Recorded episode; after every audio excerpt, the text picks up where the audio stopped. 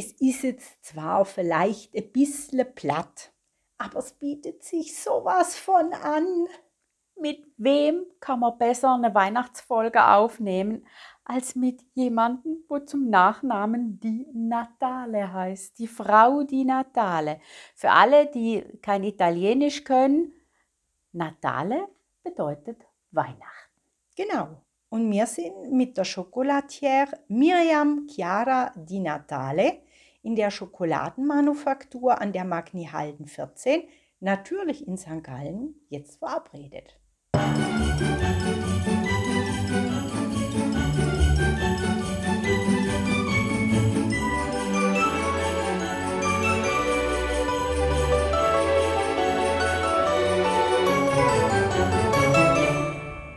Die Karin und ich stehen des Nachts, es ist schon dunkel nach 18 Ja, Uhr. und die Sterne hängen schon in der Stadt. Jawohl, noch keine Beleuchtung. Wir sind in der Magni Halden und stehen vor dem Bonheur. Ja.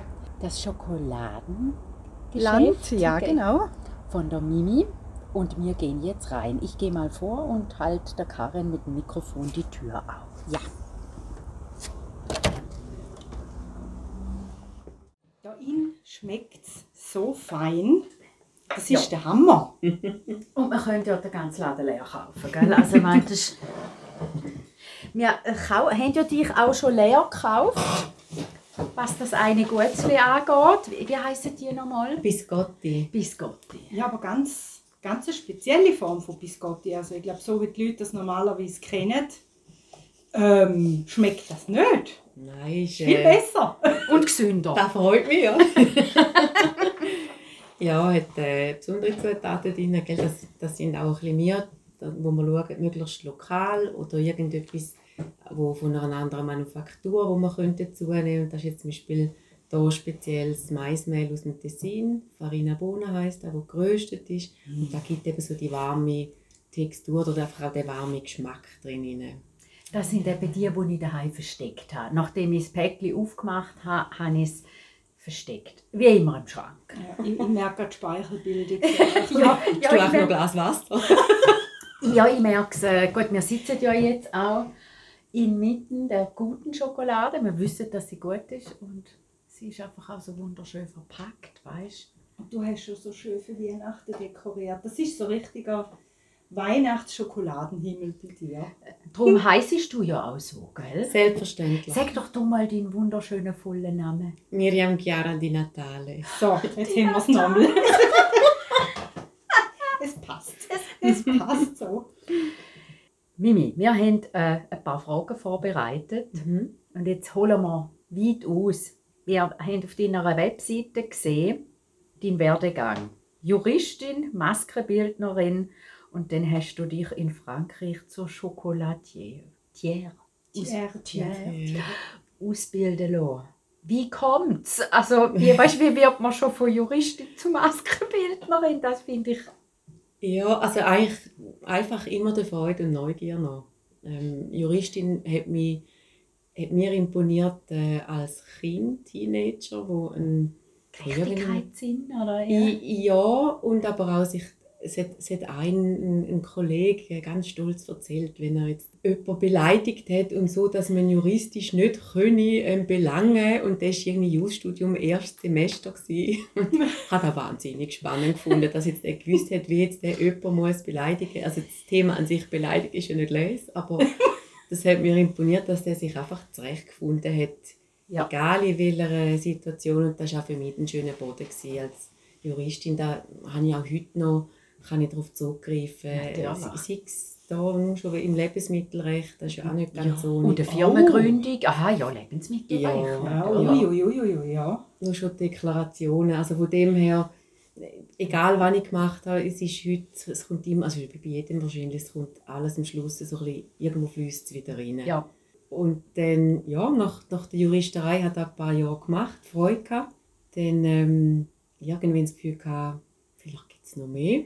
Und was ich einfach spannend finde, sind Unternehmen, wie, wie sie organisiert sind. Und in dieser Zeit ist gerade äh, Herr der Ringe gelaufen im Kino. Und ein Abspann, glaube ich, etwa von 20 Minuten, 30 Minuten mit x Ländern und x Crews äh, Ja. überall und einfach wissen, wie, wie geht das? Wie, wie organisiert man einen Kinofilm? Ja, Und dann, vor allem äh, so eine. Ja. ja, ähm, also überhaupt, wie bauen sie das auf? Wer, Ja. wer wie entscheidet es oder wie Wie kommt kommunizieren alles zusammen? Ja. Und die Continuity auch, oder? Ja. In dieser Szene hat er einen grünen Mantel angehabt und darf nicht nachher mal einen beigen anhaben. Ja, das, etwas, das kommt noch dazu. Da siehst du etwa immer Fehler. Ja, ja, genau. Es gibt ja Leute, die bewusst auf das Äh. schauen. Ich schaue Du. nicht bewusst, mir fällt es einfach auf. Ja.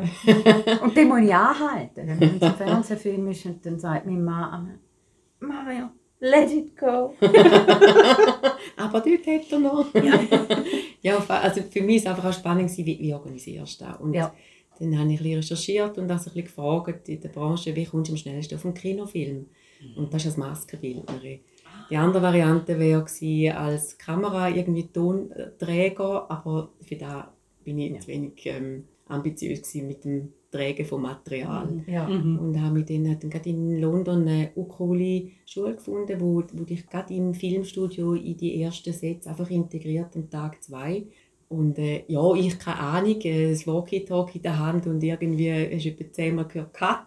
Und das war wegen mir. gewesen. Ich habe aber nicht gewusst, weil ich irgendwie in der Szene immer rumgestanden bin. Ich Ahnung was muss ich machen. So bin ich Maskenbildnerin geworden und habe dann unlässig hineingesehen in verschiedene Produktionen von Kinofilmen, wo ich zum Beispiel bei X-Men dürfen äh, mit, mitbasteln. Ja, aber es ist knallhart. So Ja, morgen um zwei ähm, bist du dort, tust den Schauspieler ins ganze Latex Oh, ja, äh, Gerüst der auf den. Körper. Ja. Und am Abend bist du die Letzte, die wieder alles äh, abmontiert. Also, und die restliche Zeit stehst du viel rum. Und, Oder ich hatte einmal eine Aufgabe gehabt, für BBC, acht Stunden lang schauen, dass der Stuntman immer die gleich blutige Hand hat und eben nicht einmal plötzlich die rechte oder die linke Hand und immer gleich runterläuft, je nach Nähaufnahme. Ach, Und das war ein reger. Tag. Also, ja. also so habe ich ein bisschen Einblick bekommen und habe dann spannend gefunden, es ist enorm hierarchisch, obwohl man eigentlich das Gefühl hat, das ist eine legere Ja, ähm, Branche. meinen, ja. Bin dann auch rausgeschossen worden, weil ich mal als Ameise das Gefühl hatte, ich könnte jetzt ein konstruktives Feedback geben, meine Loyalität, und das könnte man doch vielleicht so und so machen. Ui, Ja. das ist nicht, nicht. Nein, ich bin dann auch nicht mehr gebucht worden. ist aber okay, dass ich gewusst in dem Moment, wo ich das Feedback gegeben habe. Ich habe es dann mit im Film nicht können stehen lassen. du hast angehalten, ich musste es platzieren. Ja. Ja, und nachher bin ich Rötter Ich wollte also, ich wollte nur ein Jahr bleiben und es sind dann zwei Jahre daraus geworden, weil ich einfach lästige Aufträge hatte. Und habe dann nicht gewusst, es muss ein bisschen beides sein, etwas für den Kopf und etwas aber auch kreativ. Und habe dann, bin dann da wieder äh, als Juristin habe ich ein bisschen und habe von Kollegen Anfrage bekommen, die sind aus der Dimitri-Schule und Theaterwerkstatt Gleis 5 im Frauenfeld, haben sie gerade dort die Lokrenisen übernommen. Ja, ich finde auch gefragt. eine Lokrenise, ja. Ja, eine kleine, eine hübsche. Ähm, und haben dann einfach ein Mädchen für alles gebraucht, wo, wo sie, glaube nicht haben wollen. sei, sei es Buchhaltung oder, oder Steuern oder das ganze Umbaugesuch begleiten. Und so bin ich auch das erste Mal mit Lebensmittelrecht in Kontakt gekommen. Die haben eine Gastrobewilligung gebraucht für die Bar. Und dann hat es geheißen, du hast doch studiert, du machst das Gastropatent am schnellsten. Das habe ich dann gemacht, das dann aber in St. Gallen gemacht. Die war aber im Thurgau nicht anerkannt. gewesen. Ausser, ähm, jetzt dann geheißen, sie haben hier eine aktive Beiz oder ein Restaurant, einfach eine Bewilligung muss eingelöst sein. Und ich habe eigentlich in dem Zeitpunkt schon einen Raum gemietet, neben der Juristerei, um ein bisschen, ein Kleider nähen. Ich habe als Kind schon immer Kleider für mich selber genäht. Dann dachte ich, gut, jetzt, jetzt nähst du mal für jemand anderes etwas, ich. Und hatte dann den Raum schon gehabt. Und dachte ich, gut, dann tue ich halt noch einen Tisch hinstellen und, und mache Afternoon Tea, englische und italienische Abendessen, so Tabulat, das will ich koche gern. Es geht schon wieder. Ja, und dann habe ich nicht ein Kleid geschneidert ähm, und bin dann, ja, und dann die englischen Afternoon Tea und dann relativ schnell, ähm, ja, wir sind dann ausgebucht gewesen, wir haben nicht so viel gemacht, einfach immer so ein bisschen in der, Ja. in dieser Saison jetzt auch um, also in der kalten Winterzeit, Ja. im Sommer dann nicht. Und dann nach fünf Jahren hat es dann geheißen, also Mieterhöhung, dann haben wir entscheiden, will ich in der Gastro bleiben oder nicht. Und da habe dann gemerkt, ich hätte gerne ein Produkt. Mhm. Und das Wichtigste am Ganzen ist das Urziel von, egal welches Unternehmen ich, ich wollte angehen oder selber machen, ich wollte ähm, Leute, sei es Pensionierte integrieren oder einfach Menschen, die vielleicht, sei es aus dem zweiten Arbeitsmarkt oder irgendwie nicht, nicht ein Plätzchen im, im ersten Arbeitsmarkt so finden, dass es ihnen gut geht. Das ist so mein Urtrieb für das, was ich auch heute bei Bonheur mache. Und habe dann wie, wie gemerkt, in der Gastronomie geht es auch schnell. Und da, das, das sind dann vielleicht dann meine, meine Eltern als Versuchskaninchen servieren und, und auch Freunde, die jetzt vielleicht nicht die, die begabtesten sind. Ein heute ist heute bei Bonner dabei. ähm, wo, gell, wenn du einen heißen Teller hast, dann hast du ihn gesehen, plötzlich zack, rausrennen und, und, und der Robin hat dem, dem Kunden den Teller dann so, ah, heiß! Schnell weg! Und so hast du ein bisschen testen und dann habe ich gemerkt, okay, dort hast du nicht die Ruhe für die Menschen, kannst du auch nicht die Zeit nehmen und wir haben schon genug Stress im Leben. Und darum habe ich gemerkt, ich will ein Produkt haben, wo man in Ruhe ja, kann produzieren wo man etwas erschaffen kann. Eine, Seele, wo vielleicht den Menschen noch ein bisschen etwas länger gibt, als gerade ich habe Hunger oder ja. Ja, wo, also wo, man auch, auch, ja. ja. wo man auch Wert mitgibt. Und dann konnte ich glücklicherweise können da, ähm, das Afternoon Tea Stübli können der Kollegin übergeben, der Janine. Sie macht es heute noch im Kleinen bei sich ähm, in Mürschwil. Also Gut. Ah, Mimi und der Peacock hat es geheißen und heisst heute noch so. Okay, gut. Okay. Ja, so als Insider-Tipp. Nein, es ist, es ist auch viel Arbeit, auch schön. Also auch, da kannst du ja kreativ austoben und sie macht das mega gut.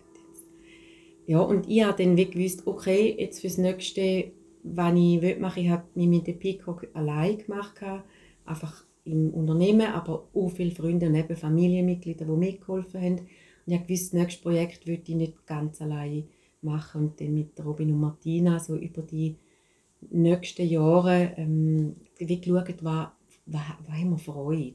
Ich habe dann auch wieder im Finanzplatz geschafft als Juristin, ja. verschiedene Jobs. Ich habe gewusst, auch ein bisschen Geld ähm, sollte auch, den, noch reinkommen, ja. auch noch zum Leben reinkommen.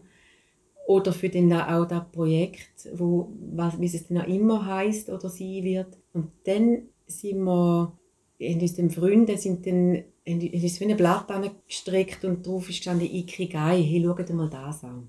Das ist japanisch und heisst, wofür es sich zu leben lohnt. Und da hat jeder da für sich einmal gemacht. Das sind vier Kreise. Also kannst du im Internet googeln, was, mhm. was machst du gern, in was bist du gut, was braucht die Welt und für was würde ich die Welt zahlen. Also wenn ich jetzt anfange, etwas Glismen zu verkaufen, würde, würde er nichts zahlen, dann würde ich euch etwas zahlen dass ich vielleicht dankenswerterweise etwas würden abnehmen Ja, und so hat auch jeder gemacht und am Schluss sind wir auf Essen gekommen, also Lebensmittel und ich habe einfach gerne Schoki. Mhm. Und der Robin hat dann gesagt, ja, werde ich noch lesen, wenn man selber Schoki herstellen Das ist auch etwas vom, ja, also kannst du Leute gut integrieren und, ja. und auch so ein bisschen steuern, wo, ja, wo, woher kommen Zutaten, auch dort mischt vieles Süß. Mhm. Und da war für mich ein Anliegen, um einfach alles da zu machen, was ich gerne habe, was es so noch nicht gibt. Mhm. Und, ja, und ich kann dann bestimmen, wie, wie süß soll es sein, wie es soll schmecken. Mhm. Und das ist eine, ist eine riesige Abenteuerreise. Also heute noch, ich jetzt gerade wieder etwas am Testen, wo ich ich habe immer wieder mal Robin und Martina etwas unter die Nase und dann schauen sie mir so an und dann denke ich schon, nein, ich bin selber noch nicht sicher, ich gehe wieder. ich komme dann nochmal. ja, also so ist da gelaufen. Einfach immer Neugier, Freude oder manchmal auch Freunde helfen. Ich glaube, ohne jetzt Theaterwerkstatt wäre ich gar nicht auf Lebensmittel gekommen. Ja. Mir wäre es nie in den Sinn gekommen. Mhm. Hat mir jemand gesagt vor zehn Jahren, du machst irgendwann einmal Schoki selber, hätte ich glaube gelacht. Also so müssen sein. Und das eine ist das andere RG, ganz offensichtlich, mhm. wenn ich jetzt da so höre. Gell? Soll ich mit der nächsten Frage da weitermachen? Da steigen wir nämlich bereits in die Produkte ein. Also, wie lange geht es von einer Idee zum fertigen Produkt? Oder ist, hast du eine Idee und dann machst lange an der Rezeptur rum, könntest ewig dran rummachen. Eben, wenn du sagst, du hebst es dann mal so an und denkst, ui, nein, ich mache lieber noch ein länger dran. Also es ist ganz unterschiedlich. Es gibt manchmal so wie Lucky Punches, wo, Mhm. wo die erste Rezeptur einfach schon sitzt. Und da, da ist hochtechnisch eigentlich. Und manchmal habe ich einfach Glück. Oder, oder Mhm. ja, mal muss ich so Oder es sagen. ergibt sich vielleicht manchmal auch. Gar nicht unbedingt eine Idee, will da und da, sondern ich probiere was und dann schaue ich mal, was dabei rauskommt. Also me meistens ist es etwas, wo ich entweder schmecke ich etwas, wenn ich durch eine Stadt gehe, oder habe mal etwas probiert, irgendwelche Gerüche. Oder beim Essen, ich habe schon als Kind immer so auf dem Teller perfekte Bissen mir zusammengestellt mit allem, was ich auf dem Teller habe. also dass es wie, wie harmonisch, aber doch jed, jedes, jed, also der Brokkoli, das Fleisch und vielleicht irgendwie noch Nudeln, dass da dann wie im Mund die perfekte Mischung gibt von, Ja, allen ja. Aromen. Und so, so, so entsteht es auch noch mit mir. Oder manchmal gehen Robin und Martina irgendwo essen. Sie gehen auch gerne so ein bisschen Fe- Fine Dining oder, oder auch experimentieren. Dort, dort bin ich eher, eher so ein bisschen der, ich habe gerne einen Teller Pasta oder einen Eintopf. Und dann schicken sie mir Foto und sagen, oh, ich habe von da und da mit den und diesen Zutaten. Egal, wo es dann vielleicht auch früher auf der ganzen Welt irgendwo mal sind.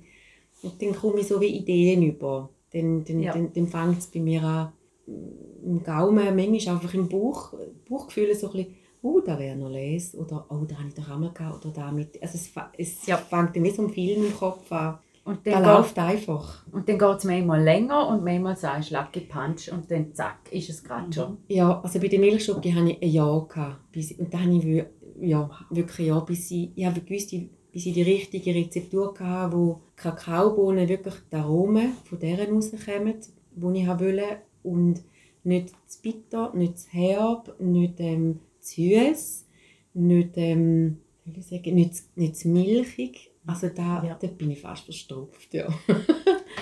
Also ich mag mich erinnern, wir haben mal bei dir dürfen probieren, flüssig. Ich Ja, glaube, die hat nach Honig geschmeckt. ja. Ja. Dann hast du gesagt, da ist kein Honig drin. Nein. Da ist nur die Röstung, gell, im Ja. Grunde genommen. Und ich hatte die Schoki im Mund gehabt und dachte, ich spinne. Also das war äh, eine kleine Offenbarung, wirklich, weil äh, die, durch die reine Röstung, das, Mhm. Das wunderbare, zarte Honigaroma, das war der Hammer. Gewesen. Ja, da habe ich lange gesucht, weil die ist sehr lang sehr bitter war. Und da, da geht es um den Röstgrad, geht aber auch um die richtige Bohne. Also Mhm. du kannst nicht aus etwas im Honig holen, wo selber keine Honignoten mehr drin hat. Das ist wie beim Wein. Es hat jede Kakaobohne oder auch jede Art, wo es gepflanzt werden, ganz eine andere Flora, ganz andere Sonne, Wärme, Regen, Das ist ja beim Wein auch. Es ist nicht Ist- einfach eine. Weintraube, eine Weintraube. Also es gäbe Ja. nicht gefüllte Millionen Weinsorten. Ja. Also Wein, ja, Mhm. Weinsorten, ja. Ja, und dort, dort, dort musst, also schaue ich wie von Anfang an schon, okay, was hat die Bohne drin, könnte das passen. Und dann geht es so ein bisschen innerlich wie eine Gaumenreise los.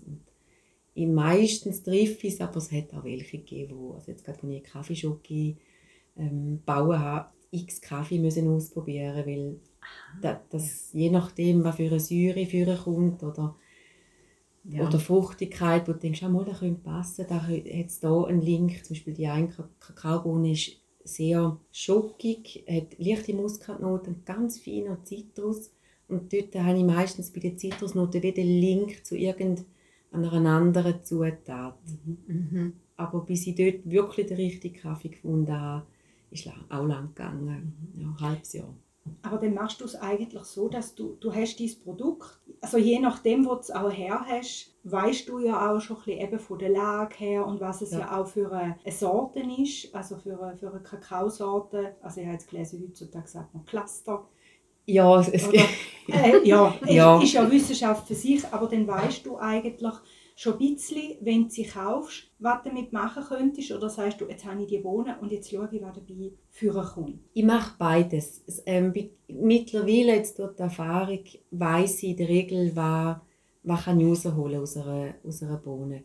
Und dann gibt es welche, wo ich denke, da nimmt mich jetzt einfach Wunder, wie die schmeckt, ohne dass ich eine Idee habe. Also manchmal habe ich Ideen und manchmal einfach denke ich, lasse ich mich überraschen. Jetzt gerade eine aus einem Projekt aus Ecuador, wo ich keine Ahnung habe, wo ich, wo ich jetzt auch keine Zeit habe im Sommer mehr zum Testen und wo ich, ja, wo mich jetzt freue auf den Januar, wenn es dann ein bisschen wieder ruhiger wird, um die rösten. Keine Ahnung, was es dort gibt. Wie, wie kommst du auf die Kakao-Bauern? Weil, da habe ich jetzt auf deiner Homepage gelesen, du leistest ja sehr viel Wert auf Qualität. Ja. Und du hast ja auch so ähm, Bauernkooperationen berücksichtigen, da sind wir wieder bei der Nachhaltigkeit, Ja. wo dir ja so wichtig auch ist, oder? Wie, wie kommst du auf die? Ist da, Gibt es da wie so eine Community, wo man sich austauscht? Wir haben lange gesucht und für uns war wirklich das Ziel, gewesen, meine Kakaobohnen werden zumindest in den nächsten 10, 20 Jahren noch nicht in der Schweiz können geerntet werden. Da kommt vielleicht noch wieder ein paar so. ja, im Tessin vielleicht. Ja, genau. Können wir das schon mit Haselnüsse und Mandeln. Wir haben lange gesucht und eben weil wir ja nicht die Local Community können in dem unterstützen in dieser Zutat, haben wir wirklich gewusst, wir wollen, wenn wir etwas vom Ausland importieren, soll es irgendwie der Global Community, also wenigstens dort Sinn machen, Mhm. wo wir es auch beziehen. Und haben dann lange geschaut, wer ist unser richtiger Partner, weil das ist Transparenz einfach sagen und so. Wir können ja nicht jeden Tag dort sein. Ja, genau. Und ja. fragen und schauen, sch- schaffen jetzt die wirklich ähm, so, wie sie es versprechen. Mhm. Und da haben wir mit Ankommen Kakao, also auf Deutsch ungewöhnliche Kakaos, haben wir einen guten Ansprechpartner gefunden, wo die ähm, kleine Projekte in verschiedenen Ländern auf der Welt begleiten. Oh nein, oh nein! Das Glück. So eine schöne Weihnachtskugel. Wie, wie hat die sich jetzt selbstständig gemacht?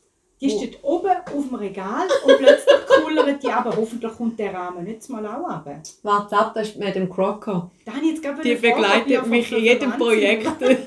Du, da wäre jetzt Geräuschkulisse völlig unverhofft. also so tönt es dann, wenn... Eine also, Weihnachtskugel ja, nicht, wenn die Schoki laufen. Aber wie geht das? Aber äh, passend zu Weihnachten, oder? Es geht, ähm, Bringen Glück. Oh, aber es ist schön. die ist so schön. Hast du da noch ein Foto gemacht? Von der Kugel? Ich sie einfach sagen, machen es schneller. Nichts da. Sind wir? gewesen? Äh, bei der Witzigerweise bei der Ankommen- Ah, Nachhaltigkeit. genau. Ja, super. Die ist vielleicht nicht nachhaltig produziert worden, jetzt haben wir es. Die hat sich ertappt gefühlt. Zack und weg. Wenn noch gut könnte sein da. Schade auf jeden Fall. Ja, die, die ankommen. Ja, genau. Das, ähm, die tun äh, Projekt begleiten oder einfach haben selber Projekte, die sie auch stemmen, wo die Leute von ihnen bei diesen Kooperationen wohnen, es ausbilden, schauen, dass zum Beispiel auch keine Kinderarbeit ähm, stattfindet. Mhm. Oder auch einfach, sage jetzt zum Beispiel in Kolumbien mit der ganzen Politik, dass dort nicht Mhm. plötzlich Ja. irgendwie noch etwas anderes abgepflanzt wird, wo nicht sollte. Mhm. Oder in unseren Säcken etwas, äh, meistens sind kolumbianische Kakaobohnensäcke bei uns so angestochen vom Zoll. Da wissen wir jetzt, dass dort nichts drin ist, aber die natürlich nicht. Ah, das tut irgendwelche Drogen Ja. in so einem Ja, Kakao. natürlich. Also bist du nachher heim, nachdem du die Tafel Schoki gegessen mal hast, auf. oder? du.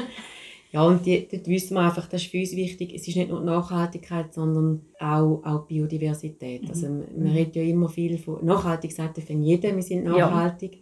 Oder kauft sich ein Zertifikat. Ähm, Ja. Und da, geht- uns geht es darum, dass man auch Bohnen so abpflanzt, dass es nicht nur Monokulturen sind, Ja. sondern auch Stichwort. auch genau. ja, vor, vor Ort irgend der Natur auch hilft. Nicht nur der Mensch, also der natürlich, aber ähm, dass es auch so nachhaltig ist von der Aufforstung. Und da haben wir ihnen wirklich über, ja, einen super Partner gefunden, wo wir uns verlassen können, wo wir schon einen Test gemacht haben und gefragt haben, du, wie ist jetzt gerade dort bei denen? Und dann hat uns gerade ein Cocoa-Hunter darauf ab, hat sich bei uns gemeldet und gesagt, das sei ich dort und können uns die Frage beantworten. Das ist natürlich auch der Vorteil bei Biodivers. Da kommen wir wieder auf die Aromen wie beim Wein. Mhm. Das sind einfach andere Bohnen, andere Geschmäcker. Sie sind nicht immer einfacher, zum, zum jetzt sagen wir mal, wirklich eine Harmonie zwischen dieser riesen Aromavielfalt hinzubringen. Mhm. Mhm. Vielleicht mehr Röstung, als wenn ich jetzt aus einer Monokultur etwas raushole. Nicht immer, aber Mhm. braucht mehr Zeit. Ja. Ja, gerade wenn du sagst, keine Monokultur, also wenn sie jetzt unter, weiß doch auch nicht, zwischen äh, Bananenbäumen oder was auch immer wachsen, hat ja das auch wieder einen Einfluss auf die Aromen. Ja. Darum habe ich es auch so interessant gefunden. Ich habe eine gehabt, das war glaube ich Chanduya, gewesen, wo eine Bohne aus Vietnam ist. ja, dachte? Vietnam, das ist jetzt so ein, ein untypisches Land und die haben ja noch einen ganz kleinen Anteil am Weltmarkt. Ja. Wie bist denn du auf Vietnam gekommen? Ich wollte die Bohnen schon lange. Wollen. Aber ich bin nicht angekommen. Und das war am Anfang ganz ein kleines Projekt. Es sind zwei Verrückte, die mit ähm, lokalen Bauern, die früher noch für die Klebstoffindustrie Plantagen von Pflanzen, ich frage mich jetzt nicht mehr, welchen Baum oder welche Pflanze mit der Klebstoffindustrie braucht, einfach Monokulturen gehabt, das ist dann irgendwie nicht mehr gebraucht worden. Und die haben die Wälder wieder biodivers aufgeforstet in den letzten 20 Jahren. Und ich habe die schon lange gesehen. Ich habe schon vor, vor erst fünf Jahren haben wir gewusst, irgendwie hätten wir die gerne, aber das Projekt war einfach noch nicht so weit gewesen. Mhm. Und zuerst, weil ankommen Kakao in den USA ist, haben sie zuerst den amerikanischen Markt mit kleinen Mengen einmal überhaupt ähm, beliefert und jetzt da Jahr ist das erste Mal, wo, wo wir es ja, haben können beziehen selber. Es ist die teuerste Bohne, also da kostet ein Kilo, Trockenkilo 10 Franken. Oh ja, wie viel machst du aus so etwas? Ja, wie muss man sich das vorstellen? Kann man das umrechnen? Ja, kann man. Aber ich bin, ich bin nicht der Mathematiker. Aber wir haben mal aus, aus 1,1 Kilo gibt es etwa ein, ein Kilo, nicht ganz ein Kilo, 71, ähm, ja, 71-prozentige Schoki. Wow. Okay. Ja. ja, aber doch noch. Mhm. Also einen Teil musst du aussortieren, ja. du kommst Bohnen über, das ist so ein bisschen halt wirklich Handwerk, wo um schauen, sind beschädigte Bohnen drin, das ist jetzt bei uns gut, sie hat schon eine erste Handselektion mhm. ist vorüber, also es kommt nicht noch irgendwie äh, ein Handy führen, das verloren gegangen ist. Oder so, sonstiger Mist. Also der Kahlesdienst oder auch Äst, ähm, das ist jetzt bei uns nicht so, weil wir es wirklich wissen, eben, werden schon im Projekt, das ist auch wieder die Unterstützung vom Projekt, dass die Leute vor Ort schon aussortieren und so auch mehr können, ähm, Wert dort generieren Also du lebst eigentlich auch das, was auf vielen von deinen Schotten draufsteht, das Bean to Bar. Ja. Oder? Also ja. es ist ja an sich gar kein geschützter Begriff, habe ich gelesen, ja. aber da, wofür es im Grunde genommen steht, eben da, was du jetzt gerade alles gesagt hast. Ja. Beste Produkt, Biodiversität, Nachhaltigkeit, nach dem gehst du. Ja, also das ist die Basis und da fangen wir gar nicht an. Mhm. Also Bean to Bar heisst ja von den Bohnen bis zu den Tafeln, mhm. alles selber gemacht. Es ist nicht geschützt, ja. es ist einfach so ein, ein Indikator. Es sind kleine Batch ähm, und, und dass man halt wirklich die ganze Kette vom mhm. Bohnensack empfangen oder eben auch selber vor Ort gehen und schauen, wie, gefällt mir da, gefällt mir die, die, die, gefällt mir die Aromenwelten. Nachher kommen die Bohnen dran, mit denen vorhanden nochmal aussortieren, dann rösten. Dort verschiedene Röstprofile ausprobieren, bis du wirklich die richtige Röstzeit hast, weil je nach Röstung teilweise um, um 5 Sekunden, haben wir gemerkt. Schmeckt sie leicht modrig oder schmeckt sie schon verbrennt? Oder holt sie die Aromen perfekt führen? Welche holt sie führen? Wenn du länger röstest, kommen mehr die Kakaonoten führen. Wenn du kürzer röstest, dann kommen wir die fruchtigen Aromen führen. Und dann musst du je nach, für jede Bohne, jede, jede Ernte, fängst wieder von vorne an, auch bei den gleichen Bohnen, musst du immer zuerst ein Röstprofil erstellen. Und dann kommt das erste dazu, um den Jockey zu definieren. Auch dort wieder, wenn du den Steinwalzen hast, wann gibst du den Zucker dazu, wie lange lässt du den Deckel weg bei den Steinwalzen. Weil wenn du den Deckel drauf hast, dann behältst du Aromen in der Walze. Wenn du den Deckel wegnimmst, dann verflüchtigen sich die Aromen. Darum schmeckt es manchmal da so richtig fest nach Schoki. Und da, da braucht auch alles einfach Zeit und Hartnäckigkeit. Ja. Gesagt, ja. Und, und Neugier. Ja. Auch und dann haben wir ja nicht nur Kakaobohnen, wir haben ja dann auch noch ähm, die Haselnuss, oder? Ja, genau, da kommt mhm. dann auch noch dazu. Und dann irgendwann hast, hast du dann das Produkt und je, je nachdem, also nach, nach dem Rösten, dann eben in die Steinwalze ganchieren, dann wie lange ganchierst du, wenn gibst du den Zucker dazu? und dann, ja, dann hat die Grundrezeptur auch noch, jetzt gerade bei den Haselnüssen, wir, also wir nehmen die äh, Piemonteser Haselnuss, mm. die ziehen wir direkt beim Bauer, dann dort auch mit ihnen das Röstprofil bestimmen, weil haben wir es zu wenig geröstet für unseren Chanduja, dann, dann kommt die Nussnote nicht so schön führen, haben wir sie zu stark geröstet, dann gibt es fast wie einen mehligen Geschmack mhm. drin und darum auch wichtig für uns, dass wir dort auch wieder einen Partner haben, der Zutaten, die er anbaut, einfach schätzt und Freude daran hat. Und dort könnt ihr ja vorbei, oder? Ja, natürlich. Dort ja, ist, ja. Da ist dann näher. Dort ja, ja, da gehen dann- wir etwa die mal. Wir machen wieder mal eine Fährte und gehen ein bisschen Haselnüsse. ja. Und morgen folgt der zweite Teil aus der Schoki-Manufaktur. Legt euch doch schon mal eure Lieblingsschokolade bereit und wenn die nicht weiß sein sollte, dann wird euch Mimis weiße Schokolade hoffentlich bald bekehren.